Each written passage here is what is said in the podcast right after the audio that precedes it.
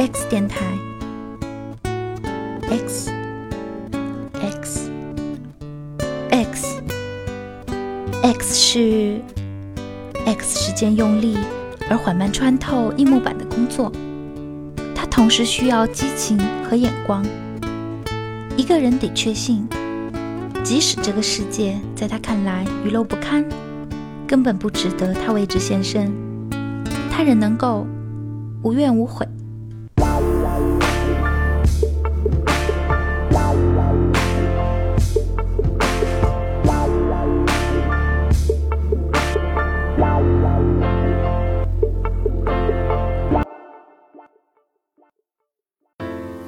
小时候，老师总会骂写流水账的同学。那个时候没人敢问，水平有限也问不出来。老师，如何定义流水账？好了，导致现在提笔正经想写点什么的时候，总会有一根绳子提着脑神经说要正经，要有内容，要升华，就很累，因为这是反惯性的。而我的惯性就是从心，在整个人很松弛的时候。反而精神战战兢兢，潜意识总是会在流水账生活中变成那根线。这样的松弛是一种表面的松弛，但问题是什么样的松弛才算真的松弛呢？由内到外，从头到尾，自上而下，全身全心，如何到达一种极致的松弛？就很累。就这些形而上的问题思考多了。我就变成没有流水账，而且不松弛的幽默废物。之所以说是幽默废物，相信在座的各位也能听出来，这是一个摆烂的同体。在我脱产思考人生了很长一段时间之后，环顾四周，好像大家也都并没有落下这个环节。曾经傻了的朋友，也逐渐变成了深沉的人。我相信这是痛苦带来的改变。萨特说：“他人即地狱。”在我回归社畜生活之后，明显感受到了这一点。被人群包围着，就像回到了十二怒汉的谈判桌。许多时候，我审判着别人的生活，同时也被审判着。但基于是 nobody 的原因，这种身份更多的还是被动接受的那个。但是基于认识到人都是从自己出发和外部交互的道理，是相对不会那么脆弱，觉得都是自己的问题。但是被一些主体施加不快时，也依然会产生波动。当然，我现在理解，这就是真实的情绪。松弛就是短暂脱离一些精神客体角色，回到全然自我的时刻。于是，很多这样的时刻，就是我过流水账生活的时刻。今天是七月二十三号，早上因为生物钟的原因，我又在八点半醒来，并且再也睡不着了。按照工作日常判断，我的下一波睡意来临应该是在十一点左右，所以我现在起床，抱着手机刷了一会儿别人的流水账生活。我也并不想要学到些什么，所以那种教人做人的视频我就不看了。接着我盘算了一下今天要干什么，好像是个 deadline，但写什么还没想好，放空时决定就随意的开始吧，写到哪算哪。但是那根线告诉我，别他妈的教人做人。那我写自己的想法算是教人做人吗？哎，随便吧。接着我就写了大概八百多字。想起小时候总是为八百字的作文发愁，就觉得小时候也太可怜了吧。那当我七十岁的时候，也是不是会觉得现在苦恼的一些所谓人生大事的我也太可怜了吧？其实这样的想法我已经运用过一次了，导致的结果就是极致摆烂。当然这个词不好。但我们不展开讲了。等下，我决定看一会儿书。哦，好像流水账一般是一种所谓不展开的状态。那我就不展开讲这是本什么书了。然后出门骑骑车、游游泳、吃吃饭、看看电影，真是松弛的一天。欢迎收听我们第二十九期的 X 电台。本节目由 X 电台工作室共同打造。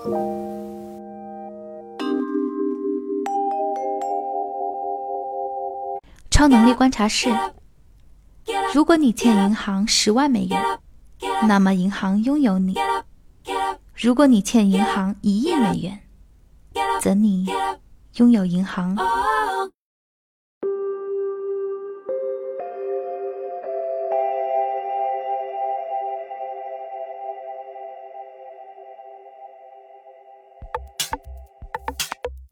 联合国七月十一日发布《世界人口展望二零二二》报告显示，世界人口预计将于今年十一月十五日突破八十亿。报告说，世界人口增长率在二零二零年降至百分之一以下，为一九五零年以来首次。移民顾问公司总部位于英国伦敦的 Henley and Partners 早前发布了二零二二年第二季度全球公民报告。据其统计及预测，俄罗斯为富豪流出率最高的国家，中国紧接其后，分别将有一点五万及一万名富豪移民。香港则获流失约三千位富豪，位列第四。据晚点财经。老虎环球基金将在今年十二月前放缓对初创企业的投资。此前，其旗舰对冲基金六月收益率达百分之三点四，实现自去年十月以来首次回正。老虎环球基金倾向于压注科技公司。今年上半年，以科技股为主的纳斯达克综合指数下跌了百分之三十，叠加老虎环球本身的激进操作。基金上半年回报率超过负的百分之五十，创下新低。据第一财经，民航局局长透露，受疫情反复冲击，上半年民航运输生产跌入谷底，日航量最低时只有两千九百六十七班，仅为二零一九年同期百分之十七点八，整体亏损达一千零八十九亿元。截止目前。航空公司资产负债率达百分之八十二点二，十二家航空公司资产负债率超过百分之一百。据中国经济周刊，据业主反映，由融创旗下公司开发的中原大观建筑施工进展不顺，原定于下半年分批交付的几栋楼施工进程几乎停滞，融创地产可能遭遇流动性压力，多地的房地产项目受到影响。其监管账户资金流向也遭遇外界质疑。据第一财经，有机构不完全统计，目前已有河南、湖南、江西、广西等十五个省份超过五十个楼盘发布了公开声明，大多数表示，如果楼盘无法在一定期限内复工，业主将选择强制停还按揭贷款，风险与损失由各方共担。据新京报。银保监会有关部门负责人谈处置河南、安徽五家村镇银行风险时表示，由于原来的后台数据被犯罪团伙隐瞒或删改过，为确保信息真实性，两省新搭建了客户信息登记系统，并与后台数据进行交叉核验。人数较多，工作量大，采取分批垫付方式，首先付普通小额客户。下一步将陆续启动五万元以上客户垫付工作。据澎湃新闻，国务院常务会议指出，保障劳动者平等就业权利，严禁在就业上歧视曾经新冠病毒核酸检测阳性的康复者，对此类歧视现象发现一起，严肃处理一起。据财联社，美国六月份 CPI 同比上涨百分之九点一。为一九八一年十一月以来最大增幅。据新浪财经，在济南 CBD 片区内覆盖的集中供冷模式，自去年试运行以来，目前已覆盖近二十一万平米的用户。整个项目采用同一套市政管网，冬天进行供暖，夏季进行供冷。一家酒店的工作人员表示，室内不开空调就能将室温保持在二十六度左右。据快科技，小鹏汽车董事长何小鹏在个人微博晒出了一段旅行者 X1 的实际操控视频。何小鹏表示，小鹏将汽车的操作方式创造性的修订和运用到飞行体系，以降低学习飞行的难度。目前，小鹏飞行汽车最新产品为旅行者 X2，二零二一年六月份成功首飞，已经频繁现身各大车展。据第一财经，对于近日网传乐视员工没有九九六和内卷，过着神仙日子一事，乐视官方回应：乐视确实没有九九六，而且以后也不会有。无内卷过于绝对了，毕竟有人的地方就有江湖。公司近五年确实从未拖欠过员工工资和社保。乐视旗下子公司乐融智新 CEO 张威称，乐视约四百名员工，但不是靠《甄嬛传》存活。乐视有会员和广告收入、第三方合作的收入、智能硬件收入等。据极目新闻，埃隆·马斯克表示，他已将自己的大脑上传到云端，而且还与虚拟版本的自己进行了交谈。报道称，这可能是马斯克的神经技术公司 Neuralink 的成果。周鸿伟发文称，脑机接口一旦把人连上网，就很有可能引来网络攻击。最后还得用我们的人脑安全卫士查杀。据央视新闻，百度发布无方向盘无人车，该车为百度第六代量产无人车 Apollo RT6，成本为二十五万元，将于二零二三年在萝卜快跑上投入使用。人间清醒研究所，那些年轻的面孔。有些朝着死亡麻木地奔去，有些却在洪流中立定，或者朝来时的方向挣扎。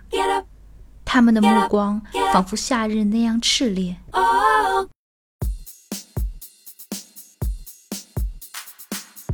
欢迎来到人间清醒研究所，我是主持人 Holly，我是 K，我是烫头。好的，开场的话，我们先读一条帖子啊，也就是前两天七月二十号，一位网友叫做不羁之风，他发了这么一条帖子：三十八岁高龄码农，坐标深圳，今年三月被裁员，一直在找工作，但是万万没想到今年找工作这么难。简历投了四百八十三份，沟通了六百多次，熬了四个多月才找到一份和上份工资相差七 K 的工作，不敢挑了，决定还是去了。回想这四个多月，每天晚上失眠，一天起来就是投简历，终于解脱了。新公司大小周，每天九点下班，实在找不到双休的工作了，先凑合着上吧。OK。大家听了这条帖子有什么感想？觉得好难啊！对，然后他的回复也很多。其实我看到过这种类似的帖子，已经在豆瓣上看到很多次了。但每次还是忍不住点进去。对，然后他的结果每次都是意意料之中的惨。就刚好我们这一期的话题就是关于三十五岁中年危机这个词条。你回想你是第一次什么时候听到这个词条的？大厂裁员，大嗯，中年危机倒是很早就听说了。三十五岁其实就是前两年吧。嗯，前两这两年前两年这两年前嗯嗯这两年 K K 是吗？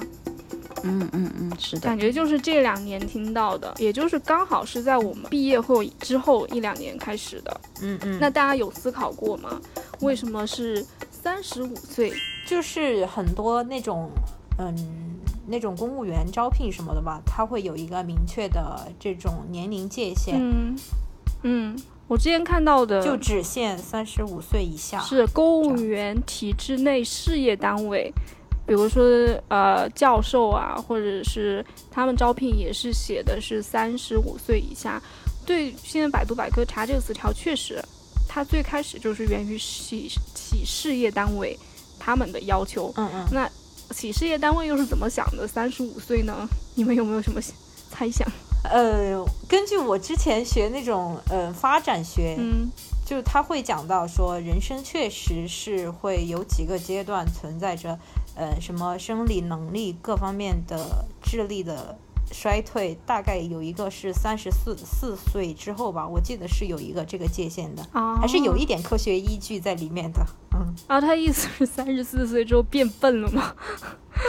反正是说生理能力，以这个科学依据。K K，你有没有什么猜想？大胆猜呢？我觉得就是，嗯，一些，其实一些就是因为我之前也在找找工作嘛，就是看到很多。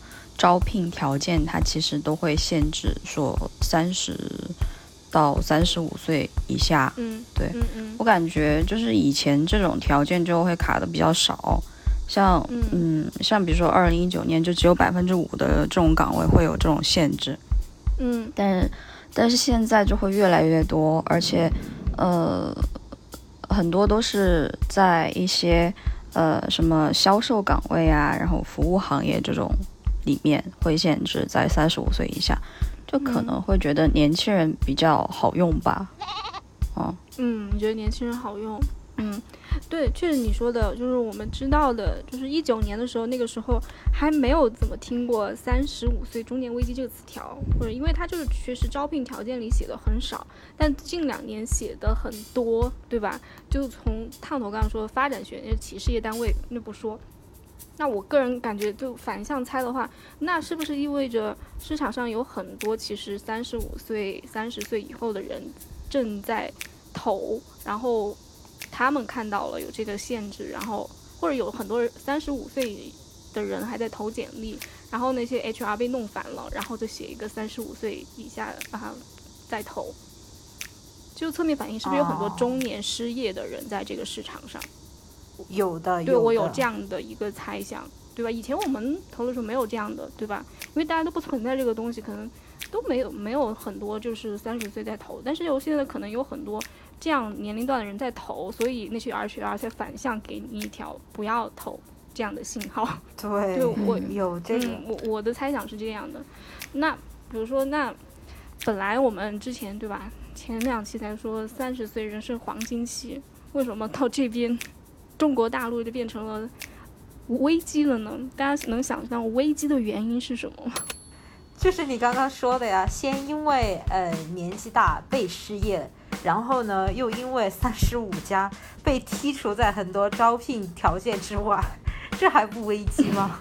我觉得好像就是近两年有一些新兴的行业吧，然后，嗯，呃，然后比如说互联网啊，然后还有之前的教育行业，其实我觉得好好像很多从业人员都会都会觉得这是不是一个吃青春饭的行业，因为很多人就是。会讨论一件事情，就是说，你看一家公司的时候，你看一下里面有多少，呃，四十岁以上的员工，但其实很多都比较少。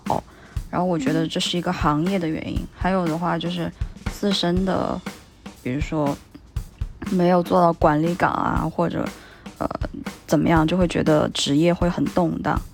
还有就比如说还有一些呃房贷、车贷、孩子。然后周围人的同龄压力，对吧？我觉得中年人也有同龄压力的，还有整个就是经济现在经济情况吧，大环境可能大家也会更加焦虑，就整个所有的情况加起来都不太好，都成为了危机。嗯，你刚刚说的四点，第一个就是倒倒回来总结，第一是整个经济的势这个势头不太好。然后第二个是同辈同辈焦虑，中年同辈焦虑。然后第三就是其实就三点，没有到没有到那个管理层怎么样的，然后然后容易被淘汰是吗？对，就行业就现在我觉得有太多新的行业了，就就是以前我们没有见过的一些行业都会出现，然后呢就是导致大家可能职业年龄就会限制在一定的呃区间。对，嗯，对，新兴行业的话，互联网行业普遍都是年轻，比较欢迎年轻人的。对啊，对啊，互联网就是就是新兴起来的嘛。那我们实际就实际而言，就是这样的中年危机，我仅是从网上是看到很多哈，就是然后呢，也有很多就是新闻稿啊或者发文呐，就说要怎么应对啊，很多就是。出来一种呼声，要掌握一技之长啊，打造个人的稀缺性啊，嗯，这些建议，你们觉得就实际而言，假设你是个经历这样三十五岁中年危机的人，你觉得有用？吗？我觉得这个事情不是一天两天就能做成的，嗯，就一技之长打造稀缺性这种，我觉得它更多的像是在转嫁，嗯，这种代价转嫁给个人，哦，他的转移，然后。错误就是对对，就怪罪在你个人，是吗？对，就是说你自己应对不好，那是你自己的问题。那社会上的一些保障呢？就是还有呃，就是企业的，但现在就是企业也活不下去哈。然后我是觉得社会是有一些呃比较畸形的期待吧，就是对个人，就比如说你三十岁，你就要稳定啊，成家立业，巴拉巴拉，啊。当然这种一技之长啊，打造稀缺性，我觉得是可以应对一些外部变化。但是谁都知道可以应对外部变外部变化，但是你能不能嘛？就是大多数人没有。大家大家就是从小就是专注学业，然后找工作，就是这种一条线走下来。既然你社会规定了这样一条一条道路，那你又不给这些人走这条道路的人一些奖励，那就是很有问题的呀。你刚才形容挺好的，畸形的期待。胖头，你觉得呢？呃，我觉得这个打造稀缺性肯定它是有用的，毕竟物以稀为贵。但是它针对的肯定是更年轻化的一批人。针对不同阶段的人，你本身就像 K K 说的，应该抱不同的期待才对。你不可能说人到四十几岁、三十几岁了，你还期待他像年轻人一样。给你实现去各种学习啊，或者说尝试新东西的能力。首先，我们刚刚就说了，生理的这个限制就是在三十几岁是会人的这种生理的限制就是一点嘛。你到三十五岁之后，你可以对他别的地方有更多的期待，不应该用就是针对年龄呃年轻人的那一套那一套淘汰系统。再来限制中老年人的话，我觉得这也是这确实是中老年人吗？你觉得三十五？就是中年人，对中年人，确实是存在着他很大的问题的。嗯，对，我觉得这句话就有点像，嗯，那你为什么不吃肉一样？何不食肉糜，对吧？关键是人家能不能，不是人家想不想，谁都想啊。嗯，对，对，我觉得这很关键。而且，嗯。这个稀缺性它不是一劳永逸的，并不是说我二十几岁学了一个技能我就一生够用，它是要求你不断去更新，不断去刷新你这个技能。这对年纪稍微年长一点的人来说，相对这个要求稍微有点过。嗯，我确实觉得就是这句话其实说出来就是其实挺不痛不痒的。你以为我不想吗？谁都知道的，对，对，但这个说出来就针对三十五岁左右的，就是我我们刚才说的面临的那些困境，这种危机是怎么来的？其实我们刚 K K 其实也提出了，他是好像都怪我了，是怪我吗？其实是对吧？社会性系统性的结构性危机，在个人身上的一种一种体现了，对，而且说实话哈，我接触到的成年人。嗯，三十到四十岁之间的，四十岁以后哈，或者是五十岁以后的学习，五十岁以后他学习能力会变迟缓，然后三十岁以后学习能力的话，我觉得还是一样的，就是三十三十到四十岁之间，我觉得这个学习精力还是挺旺盛的。我觉得五十岁以后吧。我能感到有些人是有明显迟缓的，因为我嗯兼职的原因，我能接触到很多不同年龄段的人嘛。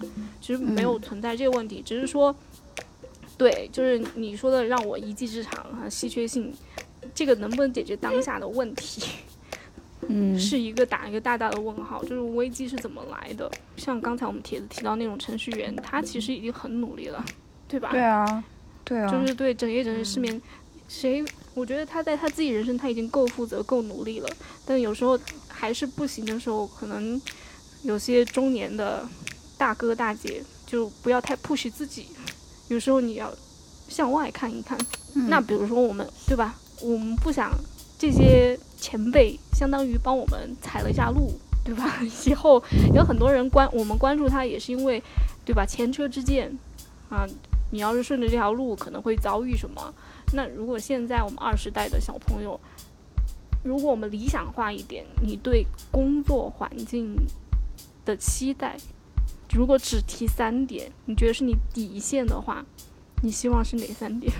我觉得第一个就是，呃，要一定有这种成长和让你打造这个一技之长的空间，因为很多人他其实说不是，呃，后来到三十五岁之后。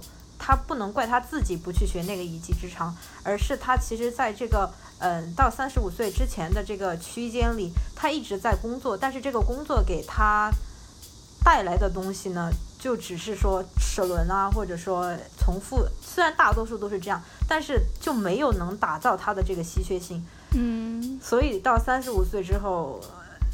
对，所以我希望在那之前，既然社会要求我要有稀缺性性，对吧？但是在之前呢，你给我的这个工作岗位是要能帮助帮助我。打造这个一技之长的，不要到了那个时候再来要求我，而在我前面参加工作的时候，你就要帮我打造这个稀缺性，这是嗯嗯第一个想要的。嗯然后别的的话，那么就是像收入这项这些啊，要收付出与那个回报收入要成正比。嗯正比 OK，、呃还有吗？对对对，然后还有还有一点，嗯呃，嗯，要尊重每个人的不同吧，至少要能看到我的长处。就你之前讲什么来着？说反正看一个社会的进步程度，就是要看他怎么对待弱者嘛。我觉得就是在我自己觉得我跟年轻人比起来，呃，能力这些有所不足的时候，并不会马上成为被淘汰的那个人。哦，我我知道你说的这个。最近其实我有朋友，其实在职场就同龄人，他都觉得，他就觉得他嗯被一些零零后比下来了，然后他就觉得很有压力，觉得哦年轻人好优秀。我说嗯年轻人，你不是年轻人吗？然后有这样的对这种压力。K K 你呢？如果只提三点的话，你理想化理想中的就业环境，我觉得跟烫头讲的差不多吧，但是我可能要求没烫头那么多。那呃，我我想，我想的是就是，呃，就是工作不会过度的消耗我。然后这个地方这里面呢，分为就是，首先它确实是注意我个人的成长，就是，呃，我想要的发展路径是和我的工作是符合的。那嗯呃，那那那这样的话，就是工作带来的一些压力或者是一些呃负面情绪，我可以说服自己去承受。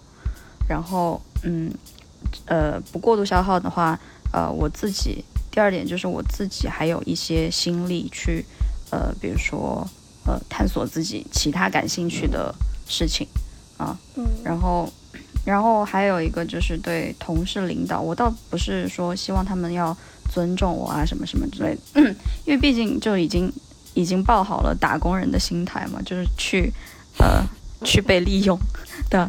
然后我是希望就是大家有一点幽默感，你好因为我朋克啊，有一点有。对，因为就是因为我说到做到哈、k K，嗯好 我就把这儿留这儿，其他不是，其他剪掉。其实我自己我自己期盼的工作环境，我觉得咱们三个不愧是文科生，就聊的都还很虚。个人成长是什么？幽默感是什么？有没有量化的标准？没有吗？我觉得我说一个实在的，我提提工作环境，我理想的就是八小时以外的时间，工作生活分开，就这一点。时间我们划清楚就行，就是是工作时间工作啊，工作以外时间不要来干涉，互不影响，就这要求，就这要求。我我是我是觉得就是八小时以外来找我，我是我我觉得是分工作，就是就是我现在觉得如果是技术上的事情，那如果我真的想要学这个东西，你来找我，我觉得就是就像其实我现在是抱着学习的心态在工作嘛，有一点嗯我觉得是可以的。那就是 Holly 可能嗯可能是游刃有余啦，就觉得那工作就是拿来赚钱的。但我如果就是把工作光看成赚钱，首先是 首先是我不能，对，目前我没有这个能力。然后其次是我觉得就是对个人成长还是需要就是有有帮助。嗯，对，就是只是聊点实际的。如果你下次嗯公司问你、HR 老板问你对这个公司有什么期待，你说这些什么自我成长啊、幽默感啊，别人是很没有可是没有一个图。老板就爱听这些啊。对，你跟他说我不接受加班，对吧？你现在一踢到痛脚，他就马上翻脸了，对吧？你就可以知道。对，啊，只是说，我说我们现在年轻二十代理想化的工作环境，对吧？我们的底线跟要求是怎么样？大家随便可以听一听。那我们最后哈、聊一点顶层设计。其实我们刚才已经有提到了，现在中年人面对面临的危机，很多程很大程度上，我感觉百分之六七十都不是他们的错。嗯，系统我们有对吧？银行有系统性风险，啊，金融系统性风险，就社会结构也是有这样的，他们只是刚好都遇到了，在时代上，那我们对吧？做前辈给我们的教训，那比如说现在就在挑战这个社会结构的我们。这个社会结构哈，其实我们再输出一点，就是背景知识，就是所谓你迎合社会，什么年龄段干了什么事儿，对吧？毕业完了马上工作，工作完了马上结婚，结婚完了马上房贷，房贷完了对吧？生孩子，生孩子完了二二胎，全部都响应了国家政策，一路干到底，你就是啊迎合社会结构的人。那我们这些呢，就是没听话的人，对吧？就是挑战社会结构的我们。啊，应该做好怎样的准备呢？烫头先来。从他们的教训中，呃，我觉得第一个肯定是要了解你自己吧，know yourself，知道搞清楚自己喜欢什么，想要什么，然后这样的话，你才能够，别人在走他的社会结构，你也在走你自己的独木桥吧。嗯。这样的话，你就不会那么容易被他人的选择啊影响。嗯，我觉得这一点很重重要。然后的话，嗯，怎么去应对呢？就我们走的不是一条社会结构的路，对吧？就会遇到社会结构啊、社会时钟的阻碍啊、周围人的催促啊。我觉得你对第一点就是 know yourself，你清楚你心里有什么。对，然后就是有一个自己的小圈子吧。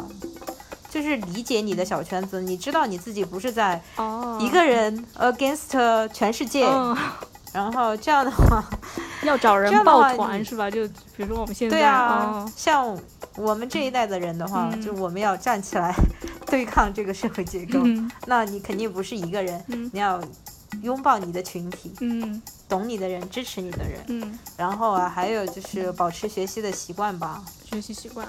OK，嗯，这三点其实挺有用的。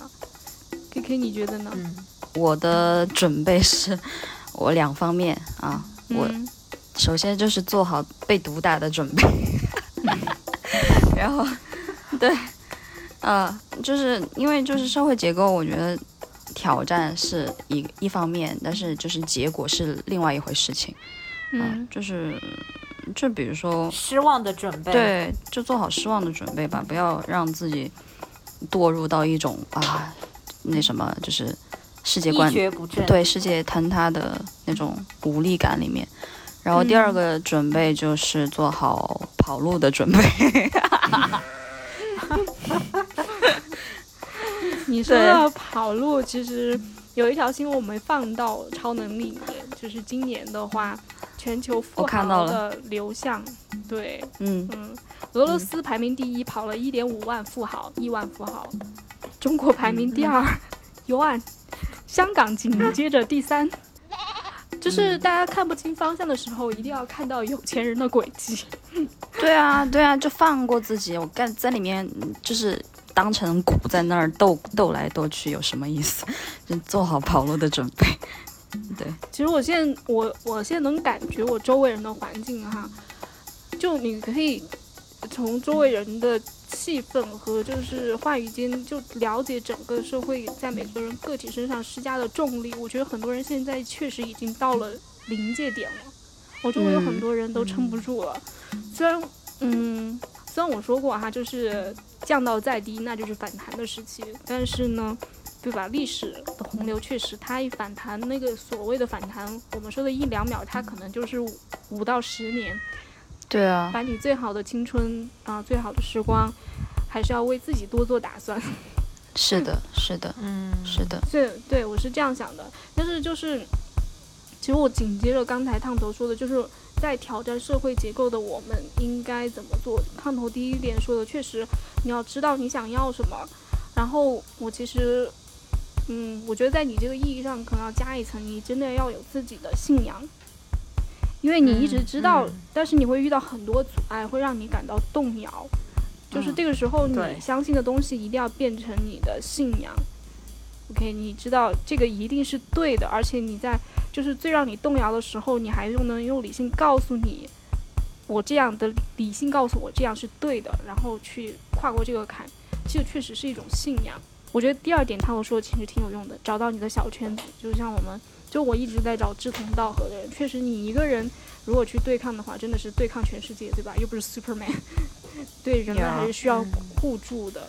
对，如果有志同道合的朋友听我们这个电台的话，就其实也是作为一个陪伴跟沟通啊，就是觉得你不是异类啊，也有很多像你这样的人，只是大家，对吧？八十亿人太难找了，互联网上做网友也挺好的。嗯嗯嗯，然后学习能力确实，我觉得刚刚烫头说的学习能力，我觉得要更加强一点。你其实，在五十岁以前，五十岁以前，其实很早以前就是在做职业规划的时候，就有人提过终身学习这个概念。它虽然很大很宽泛哈，但不是中国特有，而是全球特色的。就你需要必须不不断的保持一种学习能力，而且对新事物绝对不会抗拒，而是一直保持一种好奇心吧。我觉得我个人而言，我一直能够学习，就是我对所这些都很好奇，会有兴趣去探索。对，然后不会有抗拒吧。我觉得这个如果真的要讲三十五岁中年危机的这一一批人的话，他们确实。嗯，固步自封的一点就是，确实他们所说的教育没有给他们教育真正让人保持的那种好奇心或者是学习能力，这两种的培养都有点缺失。而且现在社会结现在社会结构里的人，很有可能都要面临这个三十五岁中年危机。对，嗯，但是我们说的对吧？他们，嗯，这部分人，其实刚才说的那个。啊，一技之长打造稀缺性哈，能遇到三十五岁危机的大部分都是非常平凡听话的普通人。对啊，对对，而且行业嗯也是相对门槛比较低的。我们其实我们的背景资料我们没说哈，三十五岁以下的那些岗位其实为年轻人提供，为什么？就是因为不需要太多的技术，谁都可以做，所以容易被替换。对啊，每个人要想好啊。我们说活在当下，enjoy your life 是没错，但是你要放聪明一点。中国人从来都是有长远的眼光的，早做打算。小行星俱乐部，我就是不想被燃烧，不被定义，也不停在哪里，点亮头顶的星空。我有自己的光。欢迎来到小行星俱乐部。本期稿件由 Holly 提供。日本导演市之愈合，二零一八年以《小偷家族》斩获戛纳电影节金棕榈奖，至此扬名海内外。他的电影带着一种日式独有的细腻，饱含东方特色的苦楚与温情。相比躁动浮夸的好莱坞，让西方人眼前一亮，随即脱颖而出。而对于中日韩三国的亚洲观众来说，打动人心的。是镜头聚焦于小人物的真实以及悲悯。如果你听过我们电台，想必知道黄土高原 PTSD 这个梗。那么，怎么解脱出这种苦大仇深呢？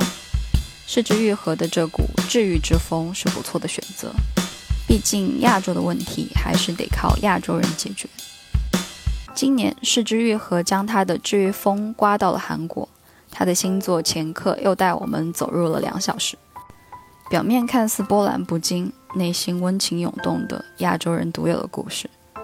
故事的开头，一名女孩深夜出现在教堂福利院前，把手中的婴儿放在了保育箱前的地板上。女孩前脚刚离开，另一个女人又出现，将婴儿放进了保育箱里面。之后，孩子来到了由宋康昊主演的叫尚贤的中年大叔手里，旁边是福利院的兼职社工东叔。东叔不屑拿掉了孩子包裹里的纸条，上面写着：“我会回来找你的。”纸条上并没有联系方式。尚贤则立马娴熟地让东叔删掉了这个婴儿在保育箱里的监控画面。是的，他俩准备把这个婴儿卖掉，而这一切也早已经被警察盯上了。这是一起福利院内监守自盗的拐卖事件，把孩子从地板上放进保育箱的。就是一直蹲守在福利院旁的女警秀珍，她身边的新警察小李不解地问她：“你干嘛把孩子放进箱子里？”她回答说：“这么冷的天，放地上孩子会死的。”让尚贤和东叔意外的是，女孩过两天真的回来了，来保育院找自己的孩子。东叔赶忙在他报警之前，把他带到了尚贤的洗衣店里，双方互相指责，一方说对方遗弃。一方说对方拐卖，正在女孩准备再次报警时，上仙脱口而出：“孩子可以卖一千万，我们可以五五分。”女孩迟疑了，于是三人一起前往了交易现场。然而不走运的是，这次来领养的夫妻一上来就开始挑刺，说孩子长得没照片好看，特别是眉毛。一千万的价码一下被砍到四百万，妻子还补了句：“可不可以分十二期付款？”女孩一下子就火了，差点动起手来。交易不欢而散。一旁蹲守想抓现行犯的警察也很无语。迫切想结案的秀珍只得钓鱼执法，雇了一队人，假扮不孕的夫妻，向他们开出两千万的价码。上线东叔、素英，也就是那个女孩的名字，以及宝宝雨欣，辗转到这对假夫妻安排的场所。万万没想到，刚交谈几句，东叔就戳破了夫妻不孕的谎言。他们被东叔认定就是二道转卖的贩子，所以交易又失败了。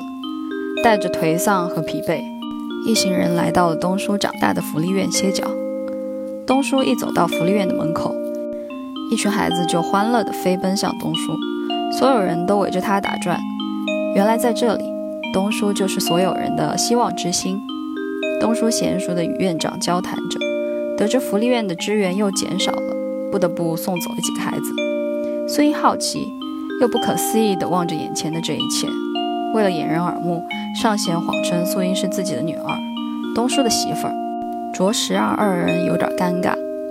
从踏进福利院开始，一个叫海静的八岁小男孩就一直围绕在素英身边，当然是喜欢漂亮姐姐的缘故，所以一直唠叨着要做尚贤的二儿子。晚间饭桌上闲话，院长与几个成年人攀谈，漫不经心地提到海静一直想被领养，也挺积极的。可是就是年龄已经大了，来不及了。要领养就要六岁以前被领养。说完叹了一口气。在福利院，素英从上贤那里得知东叔也是被遗弃的，在他的襁褓中，母亲也留下了会回来找你的纸条，所以对素英一直很不客气。素英站在窗台上，望着在操场上打伞嬉戏的几个小孩，对东叔透露了自己也是孤儿的细节。二人相视一笑，就此和解了。第二天，在前往下一个买家的路上，海静偷偷溜进了上贤的面包车。小小年纪的海静其实什么都知道，被上贤和东叔逮到后，理直气壮地说：“我知道你们要把雨欣卖掉，我也要去。”两个大人尴尬的沉默了，只得带上这个小不点儿一起上路。就这样，这一奇怪的组合诞生了。洗衣店破旧的面包车开在乡间的小路上，突然后方警车鸣笛，让所有人都紧张了起来。谁知交警笑呵呵提醒眼前这一家人：车后备箱门没关，注意行车安全。大家跟交警唠起了家长里短，尚贤更是职业病犯了，跟交警交代起警服为什么需要干洗，被大家好不容易劝阻，哈了走了。紧张散去，几个人相视一笑。纷纷嘲笑东叔演技最差，海静演得最自然。面包车开进洗车场，海静不听话淘气，打开了一扇窗，顿时洗车的泡沫喷射进了车里，全车人淋成了落汤鸡。当这辆破旧的面包车从洗车场开出来的时候，所有人都笑了，哄堂大笑。不知怎的，你会忍不住跟他们一起笑起来，那是一种让人简单易懂的快乐。洗车场是一个转折点。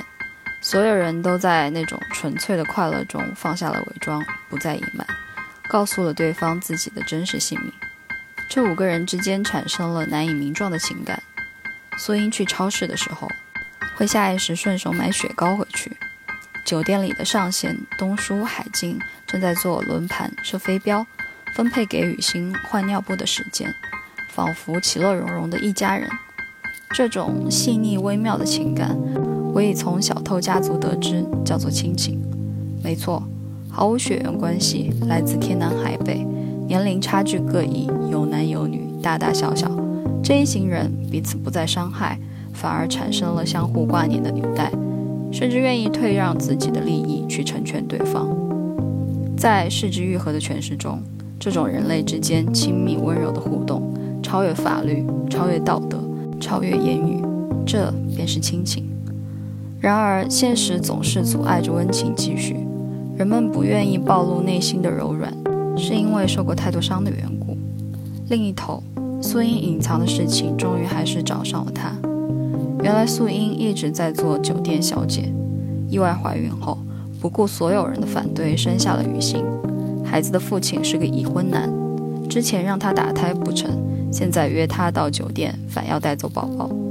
抢夺中，素英失手杀了他。秀珍为了赶在刑警介入前结案，单独找到了素英，告诉她可以做污点证人，戴罪立功，抓住上贤他们人口拐卖就可以减刑。素英一脸漠然，爽快地答应了，随即扔掉了手中的雪糕。上贤一行人终于碰头了最后一对买家，这是一对温和有礼的隐士夫妇，他们开出了三千万的价码，尹太太还亲自给雨欣喂了奶。看到这一幕。大家都知道这次找对了，不过尹先生提出一个要求，说领养孩子以后生母再也不要出现了，请他们考虑清楚。所以这也就是带着雨欣的最后一天了。一行人来到了游乐园，在摩天轮上，东叔看着素英，说自己现在不恨遗弃自己的母亲了，因为说不定他也像素英一样有不得已的理由。素英仍然责怪自己说。遗弃就是遗弃了，杀人犯的儿子是没有希望的，什么也看不到，真可怕。二人相视落泪。晚间在酒店里，五个人聊天，大家对素英打趣说，她从来不照顾雨欣，也不对她说话，是不是故意的？然后在这离别之夜，大家鼓励她对雨欣说句话，素英显得很犹豫。上贤说：“那你就对我们所有人说句话，顺便也对雨欣说。”说着便关掉了酒店的灯，大家安静地躺在沙发上、床上。素英终于开口了：“海静，谢谢你出生来到这个世上。”上贤：“谢谢你出生来到这个世上。”东叔：“谢谢你出生来到这个世上。”雨欣：“谢谢你出生来到这个世上。”时间在这一刻仿佛停滞了下来，异常安静。所有人都莫名眼角落泪，上贤这个大叔更是忍不住在沙发上嚎啕大哭。另一头，那个被素英失手杀掉的男人的妻子，正开出更高的价码要夺走孩子自己抚养。他派人找到上贤和东叔，两人第一反应都是：这怎么行？东叔对上贤说：“哥。”咱也不是钱就是一切的人吧？上贤点头。二人漫不经心的一句对话，其实小心翼翼地试探出二人的底线。他俩目标明确，就是要给雨欣找个好人家。说着便打晕了前来要人的帮手。上贤还提醒东叔下手轻点，这是认识的熟人的儿子，不禁让人扑哧一笑。这两人真是做不法之徒的料。人们往往从新闻上获取的都是一些冰冷的文字，机械的重复。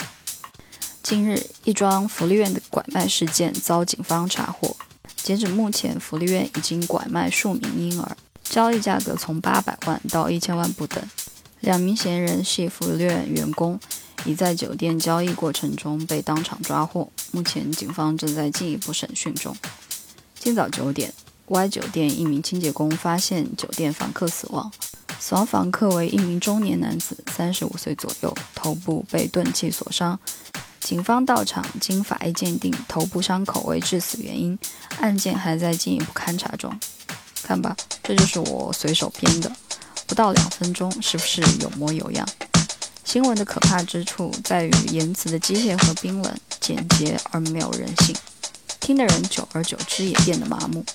同时还会给你制造一种假象，好像你什么都知道，其实你什么都不知道。那三十秒的新闻背后是一个鲜活的生命，是一个充满纠结的故事和情感的起伏，是你绝对无法用三十秒来理解的。是的，绝对，请跟我默念：你无法用三十秒理解一个人的一生。这是个白痴都知道的道理。所以，有很多人痛恨新闻。因为从这个层面来讲，新闻一直都在说谎，是最大的骗子。这里不由得让我想起著名导演昆汀的母亲常对昆汀的教诲。他说：“昆汀，这只是一部电影，不会因为你看了电影里的什么东西就毁了你。这只是一部该死的电影。实际上，相比电影，我更担心你看新闻。所以，真实的故事是什么呢？真相是什么呢？”东叔知道了有警察在埋伏，但是还是带着海静去了交易现场。他想着，至少这样可以给苏英减刑吧。本来是尚贤想抛开这两人自己去的，结果为了阻拦另一路要来要孩子的黑手，他自己被拦下了。现场毫不意外的，秀珍带着警察来了。唯一感到吃惊的只有尹氏夫妇。一年以后。首先看到的是秀珍和她的丈夫带着雨欣在海边玩耍，素英在加油站打工，对她提前减刑释放了。尹先生也来到水池旁边看雨欣，而素英正收到秀珍的来信，准备下班去见孩子。在她工作的更衣室小隔间内，有一张很小的大头贴照片，放大一看，是那五个人在游乐园玩耍后一起照的相片。电影的最后一个镜头定格在了这里，全片结束。失之愈合，他的电影风格独特之处在于，他将那些本来常规的 drama 压得很低很低，杀人、拐卖、卖淫，包括之前小偷家族的偷窃、埋尸，这些事情都发生的往往漫不经心、自然而然。在我看来，他的电影呈现出另一种更贴切真实的视角。电影中的每个人都有感情，都有故事，都有纠结。他们每天过的就是衣食住行，没有 drama，快乐很微小，也很纯粹。每个人身上都背着深重的苦难，这些苦难在每个人漫不经心的交谈中慢慢流露。没有经历苦难的人难以理解那短短几句话背后的哀伤。没有哭天喊地要死要活，大家最多叹叹气、苦笑、躺平、睡觉。这就是亚洲人独有的隐忍，而让人感动的是，这些各自带着悲伤的人在一起生活的电影中，逐渐相互理解，相互不再伤害，相互治愈。失之愈合的电影中，你会看到导演坚定的信仰，那就是没有人是天生的坏人，每个人都是充满温情而小心翼翼的平凡人，他们向我们演绎出能摆脱泥潭，过上平凡生活的不易。以及平凡生活中的快乐是那么纯粹和简单，不禁让我想起有位哲学家说过：“如果你不能从一杯咖啡中获取快乐，那你也不会从这一生中获得快乐。”祝你早日找到内心的平静，找到平凡生活中的感动与治愈。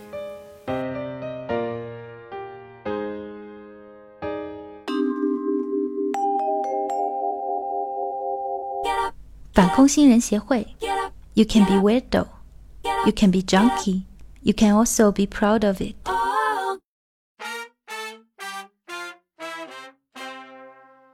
Hello，欢迎来到反空心人协会，我是主持人烫头，我是 KK，我是 Holly。好的，今天这个话题，呃，就是要聊一下大家的感情生活。先问一下，你们最近一次恋爱是什么时候？这不。方便透露，我方便母胎单身，听过吗？没听过的叔叔去查一下。那就现在在恋爱中吗？这个可以回答了吧？我不是，我是一段一段的跳聊骚，应该不算吧？我也不是。有没有什么恋爱心得可以先跟大家分享一下的？现在没有谈，不代表以前没有啊。我只能从别人。各姐妹给我的反馈当中，就是，嗯，以前我不知道 LSP 这个是啥意思，单纯的 P，对，然后后来众姐妹都跟我发，男的都是 LSP，你可以参考一下。恋爱心得啊？啊，就是男的都是奔着 sex 去的吗？这个够学术了吗？我我的话，我分享一些过往经验吧，也不是经验，因为这个这个问题里面什么恋爱心得，其实指的是一种好的体体验好的时刻嘛。对不对？嗯然后呢，我觉得我在恋爱里面体验好的时刻，就是能和对方畅所欲言，然后大家的认知交流有交叉碰撞的时刻，然后也能激发自己一些新的思考啊，然后，觉得觉得爱人是伙伴的时刻啊，哇，然后胖头，待会儿把我那段剪掉，太 low 了。不要，那我们的方向不一样嘛，我们讲的方向不一样。然后对对对还还有就是通过一些呃对方对自己的反馈，呃能够体体会到对方对自己的欣赏，呃嗯，然后呢，从而确定对方是爱自己的，嗯、就大家互相确认嘛，就这些时刻，我觉得是体验很好的。对，soul mate，那我分享一个介于你们之中的吧。虽然你们在网络上都看过很多次，有些男的他呃不正面回答你的喜欢啦，或者说延迟回复你的消息啊，都真的只是不喜欢你而已。啊，就是我有剑渣一览表，之后传给你们。我这太典型了，你作为一个母胎 solo 的人，我去搞了一下学术研究。可以，可以，可以。好了，我们再接着往下聊。你们还记得自己的初恋是什么时候吗？叫 crush 对吧？对对对，不是在一起才叫初恋、嗯 c r u s h 就叫。我应该是初一刚进校两周的时候，然后在做广播体操，然后他的那个呃顺序从由高到矮排，我就在最后一排，然后我就看到了第一排隔壁班的第一排有一个靓仔，然后所以长得高有优势啊。然后对，那就是 crush。我嗯仔细回忆了一下，我觉得我从小学开始就有吧，然后男生女生也都有，然后初中、高中、大学都有，这挺多的。但是我觉得，嗯，要讲初恋的话，我觉得还是可能第一次正儿八经爱的人。哎，这个讲起来好想哭，我操！然后就是对，就是上一段恋爱。可是你的感情都好真挚，我显得我和 Holly 的就就像个笑话。你们两个母胎 solo 的人没有体验，因为。对你很真挚，对啊，我那我那我真正的初恋，我就觉得是上一次恋爱啊，然后是呃大学的时候，因为呃第一次体会到就是大家的呃认知，然后呃爱好，嗯，就很多重合。对嗯，操！懂真别的要别心碎，别心碎。你还会遇到下一个更乖，K K 记住，下一个更乖，下一个更乖，更懂你，soul mate 的下一个。嗯，嗯好，那我讲一个让你笑一笑的吧。我的 crush 应该是一个街娃，大家都有 crush，直接用四川改味儿。就是上呃小学、初中交际之际吧，那个时候你就很容易被一些该玩儿迷倒啊，就感觉他们嗯、呃骑摩托呀还是啥的就很酷。你你什么时候啊？初中还是小学？呃，我小学六年级就认识他了，但是我哦初一就还挺 crush 他的。嗯，我为了放学的时候能遇到他，我还绕路走他会走的那条路呢。但是后来，后来他跟我的同学在一起了。好吧。那你们，你们有没有早恋过？这才是我今天想问的重点。有啊有啊，哎，有贼心没贼胆啊！我我第一次早恋，我不确定，嗯，是小学还是初中那次，因为小学有一个网恋对象，就大家每天他给每天给我发歌，然后然后后来我给他传照片，他说我觉得我长得很丑，然后就无疾而终，然后 对啊，然后后来。后来初中是班上有个男生，他就是白白净净的哦不，然后还有小学有个女孩子，就在我们隔壁班，长得很帅。然后对，然后后来就跟他有短暂，呃，的谈过一阵子，对对对对对，可能是这俩吧。我觉得后来的应该都不算了。嗯，嗯，Holly 没有，没有网恋这种也很搞笑。也没有告过白之类的。没有没有，小学那种恶作剧的告白信不算。嗯，我应该是早恋过的算。我初二还是初三的时候，跟一个男生嗯谈了一周。你跟我是一个 style 的。但是我我我跟他这是确定关系了的，就是说我们是在谈恋爱，然后谈了一周的样子。但是我那个时候心理压力很大，我跟他谈的那一周，我爸妈也在家，我每天跟跟他们一起看电视的时候，我都如坐针毡，因为他给我发消息，笑死了。哦，是有这样的。所以我们今天要聊的这个主题已经出来了，就是早恋。嗯，这个话题呢，也是来源于我在网上看到的一个网友的帖子。我们先来听听他的讲述。曾经的我觉得，在学生阶段就是要好好学习，即使有了喜欢的人，哪怕他也喜欢你，也可以再等等，等到毕业。如果你们真的互相喜欢，等到毕业也没有关系吧。这是在我每天都能和喜欢的人聊聊天、见见面的基础上有的这样的想法。但是现在，我们每天见不到面，也说不上话，就是一整周断联的状态，一周都在想他。我承认，确实有些恋爱脑了，对不起。曾经每天能和他聊天的时候，也没这么想，所以。我开始重新思考早恋。早恋，我觉得要是两个人互相鼓励，一起上进，好好学习，早恋什么的无所谓。但是要是一起放纵，互相拖后腿，就别了。可我也明白，我现在的喜欢，很可能是吊桥效应。我只想每天见他一面，但是现在我没有资格。所以我在想，是不是只要我再迈出一步和他在一起，我就可以每天见他一面，每天保持好心情，和他共同进步。因为我俩其实学习都还可以，也都是想好好学的。但是我又怕不能维持像以前那样舒适的关系。最重要的是，早恋在我看来是个违禁词。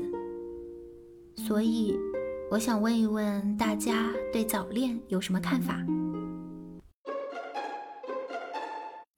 好了，先回答一下人家的问题，你们对早恋是什么看法？哈，我一看到这选题，就看这妹妹的帖子，我第一句话就是生直接直觉反应哈，不听老人言，开心好几年。对，就是啊，我现在就是姐姐告诉你，真的。能早恋啊，就早恋吧，要不然就补胎了。我我对早恋的看法是，我觉得这个其实不是呃，对，就是其实更多是探索自己的需求。对啊，然后因为小时候小时候就是就是我们也也讲了嘛，刚刚 Holly 也讲了，他就不是烫头，喜欢该玩。对吧？然后，然后，然后那个 Holly 喜欢长得帅的，看起来很有吸引力的。然后还有 什么鬼呀？人家不是喜欢该玩儿，啊，对，是那个时候。我知道，我知道，我就是说你那个时候被那种那种人吸引，为什么？对对对。还有人喜欢就是成绩好的，啊，嗯，很很多人喜欢成绩好的。我觉得就是因为大家都会那个时候，其实。你不知道自己想要什么的时候，你就是会探索自己，然后去看到一些特质很明显的人，啊，就是班上那种平平无奇的人，其实就大家就不会去喜欢他，嗯，啊，对啊，然后然后我会觉得这种就是关于自己的一些，就是可能你自己也想成为一种，比如说呃看起来特别叛逆啊啊，很有很很有一种自由感这种这种。就是对很有个性，就是可能你自己会想要成为这样子的人，然后，所以我觉得早恋，嗯，就是还是 about self 的一些东西，对，对，你们也注意到他的前一句话了吧？就是说早恋是个违禁词。你们年轻上学的时候也是这样觉得的吗？我其实感叹，他现在应该是零零后了吧？应该。居然还是个违禁词。一零后，这个时代真的是一点都没有进步呢。我我觉得，我觉得这些 这些痛苦，其实，呃，大概率会经历吧。就是不是我们说，嗯，你去早恋吧，享受这个美好的时刻，就能够让他去享受，因为他就是局限在他的那个年龄，然后对周围人对他的影响，家长、老师对他的一些压力就很难。对，但是一些。就是会被压抑本性，所以我我知道，就是他写这封信的心理活动，我真的完全真的，对啊，我们大家都感同身受。就为什么会成为禁词，是因为在这种大人制定标准的大人的眼里来看，恋爱指的就是屁事不做，除除了做爱。嗯，对，就是大家的想法都很龌龊啊，但是，但其实，对啊。现在这些家长，这个社会为什么会反对早恋嘛？其实说白了，还不就是说怕你影响学习啊，怕你早孕呐？对对对，我告诉你，就是我作为一个傻逼的 乖乖女，告诉你之前的那种，你脑子乖乖女脑子终究有个想法啊，不能早恋，早恋就毁了我的学业，我的前途就被毁了，一直都是盘旋的这几句话，绝对不能早恋。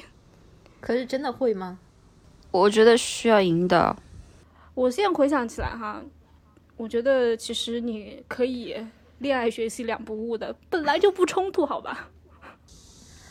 嗯，都说那个禁止早恋是中国特色哈，根据你们的了解是这样吗？是啊，是啊，亚最开始是亚洲特色，后来只变成了中国特色，现在依旧大陆特色。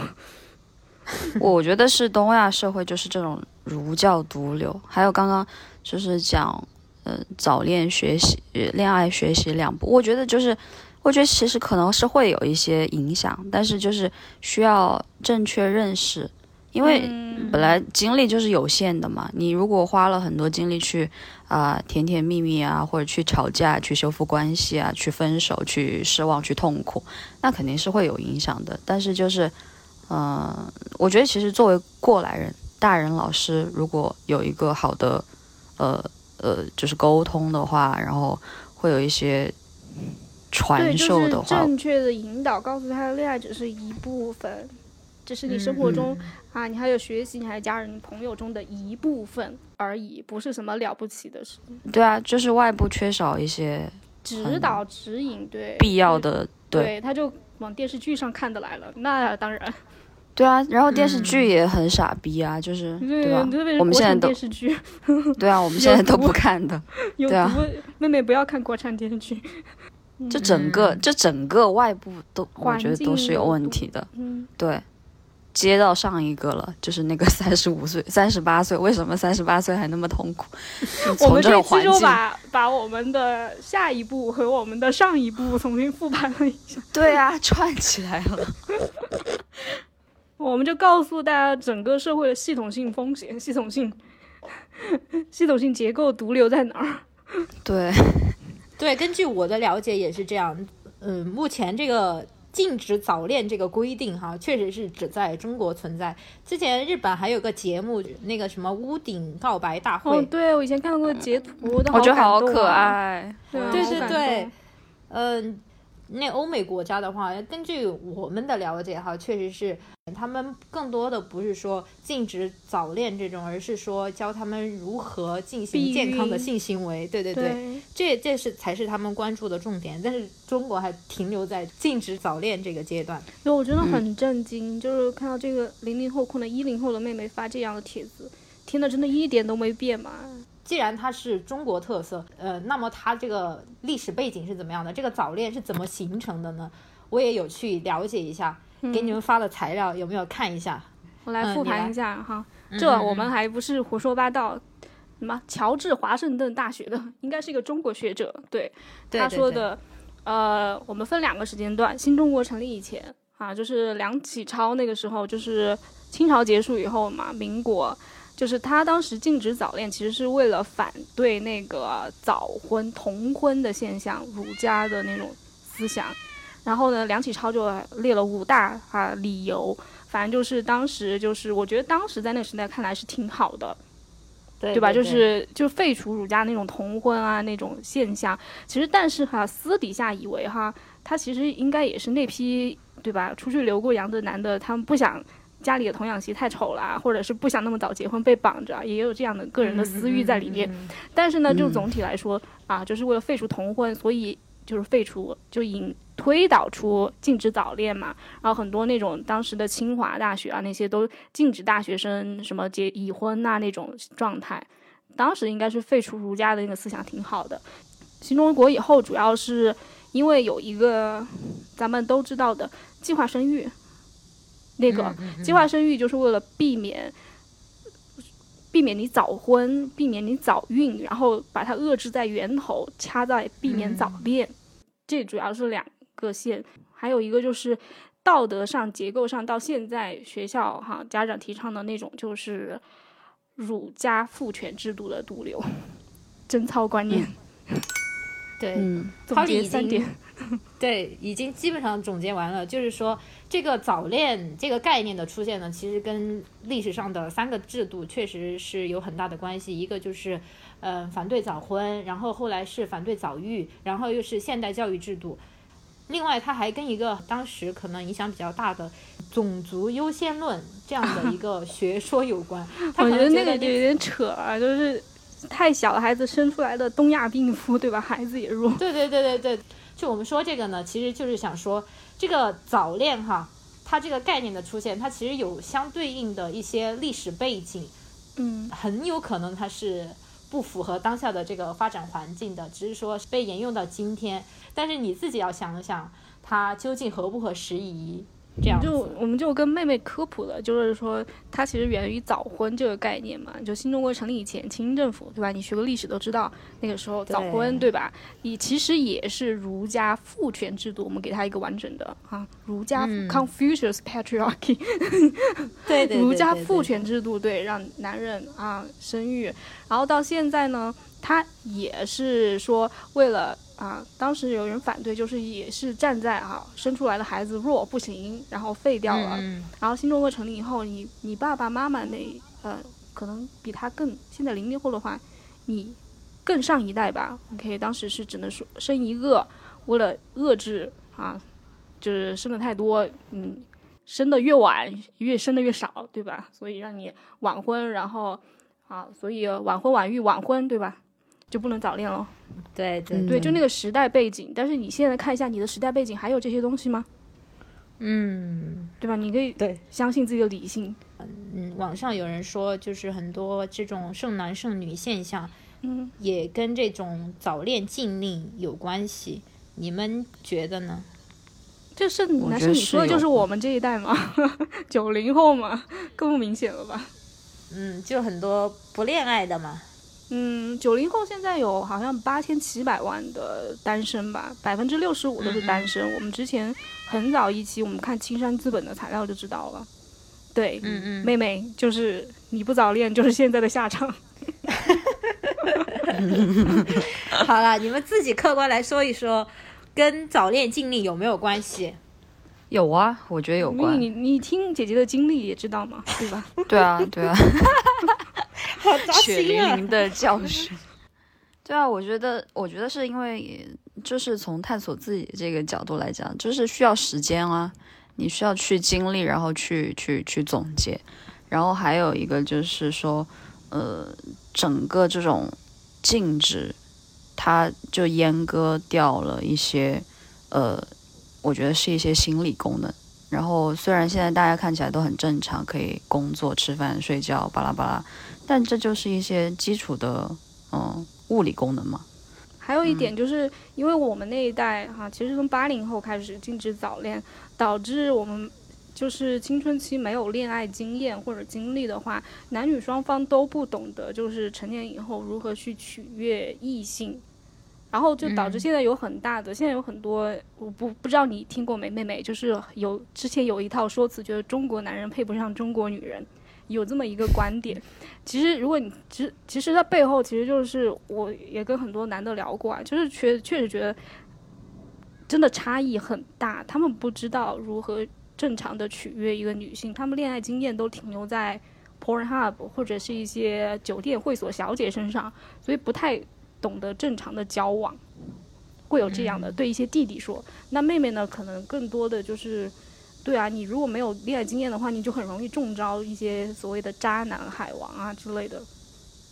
对，而且你不知道自己喜欢什么样的，对你没有你也不知道什么见过更 type，多。对，就是这个东西也是要要要有见识的。对对，我们刚刚前面主要说了很多应该早恋的理由哈。那为了显得我们不是那么片面，我们也还是客观的作为过来人聊一下早恋有哪些会造成哪些危害吧。会就是会浪费一些，也不是浪费吧，会就是占用很多精力和时间啊。就是其实很多时间，就比如说我以前看的一些 小说、一些课外书，都是在啊、丑丑的年纪、小小的年纪看的。啊，傻妞文学嘛，我也看过，初中。对对啊，对啊，呃，还有就是确实可能会对学习有影响，就是因为外部环境挺难改变的嘛。其实没有人来引导你要怎么正确的早恋。还有一个可能就是，那如果你们要探索彼此的身体的话，也会存在很大的风险。啊嗯，确实说实际的，如果是当下他的这个环境跟我当年环境没有改变的话，他做早嗯恋的话，确实第一就是没有人给你引导，你很多事都很抓瞎，而且你还要避着所有人，就是双重任务。对，压力就会很大。对你，如果你不是才貌双全，然后智智力超群的话，确实容易 坑，确实对于学习来说会有影响。嗯，这其实都本来不应该是这样的，主要是你的环境太恶劣了，周围的人。嗯，对，如果你要谈，一定要藏好，保密工作要做好。嗯嗯，而且，呃，怎么说呢？要找一个 确实值得可信的男孩来谈，别找什么该玩儿谈。你可以找女孩 谈。我觉得，这个嗯，做好避孕吧。但是另一方面来讲，女孩也这样，男孩也这样啊，他也没有正确的引导，男孩更傻逼一些，相对而言，就就更就，哎，你要不是觉得你真的铁定你遇上了 soul mate，我觉得你还是先放一放。对这个事情可以缓一缓，大家先精神交流，真的精神交流比较好。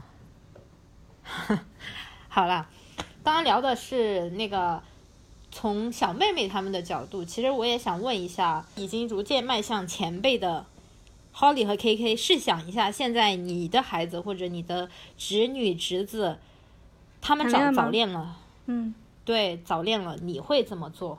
哇，那他就有福了，我帮他把关，肯定没啥问题。我觉得 OK，我就帮他打掩护，我帮他助他、助攻。如果我觉得不 OK，我觉得让他换一个，我帮他重新挑一个，可是你不同意，他万一也要谈呢？那我就去告他。你不相信 Holly 姐姐看人的眼光，你也有点蠢。我我可能就会科普一些性教育知识吧，然后哦，对对，这个避孕套是一定要送的。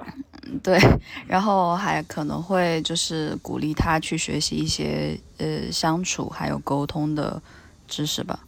对，嗯，对，大概是这样。可以的，你们这个已经是好家长了。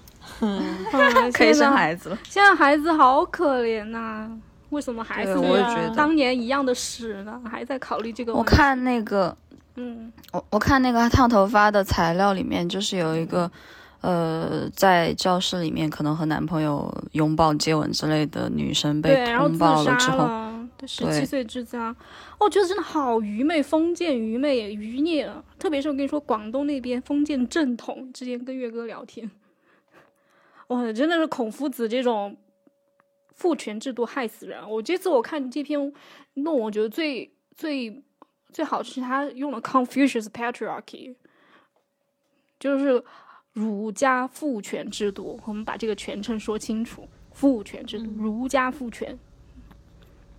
嗯，好的，还有补充吗？没有了。没有了。嗯，如果是如果是对开明的家长，受过教育的，对你也，呃，我觉得受过教育还是有一部分家长的话，他们可能需要更多的知识去辅助孩子谈恋爱的话，可以去参考一下荷兰呐、那些国家，因为荷兰，比如说他们从幼儿园就开始做性教育嘛，对吧？嗯嗯就你你要找资料如何去辅助孩子去呃成功的谈一场 quote 早恋哈，引号早恋，其实你可以参加那些参考那些国家的那些呃材料、基础知识啊，他们的幼儿园课本、小学课本、初中课本都可以。嗯呃，我再补充一个吧，我觉得很多家长你自己看看你自己的婚姻也可以知道，嗯，在没有经过磨合、没有那么多的恋爱经历之后去选择一个伴侣，很有可能是不合适的。对你说起这个，我又想起刚才说的，我们说的系统性结构风险，对吧？你禁止早恋啊、大学之后又必须让人家马上结婚，对吧？二十二岁以后，就十八到二十二岁之间必须要挑个精神伴侣，主要是那个逻辑哈，就是说一直禁止早恋，然后十八岁到二十二岁之间让人家谈恋爱啊，二谈恋爱毕业之后赶紧结婚，也就四年期间让人家找一个就是合适的这样的对象，不是就是一个正常人拿脑子想，全球现在八十亿人，算算他有一半四十亿男性，对吧？你四年之之间要挑一个四十亿分之一，嗯 这合理吗？你就是想想合理吗？对，就你你你你是傻叉吗？活了那么大岁数，你是傻叉吗？想 说，好了，那今天关于这个早恋的话题，我们就聊到这里。希望我们的聊天对有相关烦恼的弟弟妹妹有帮助。嗯、我们也欢迎更多的朋友来信。好的，拜拜。拜拜。拜。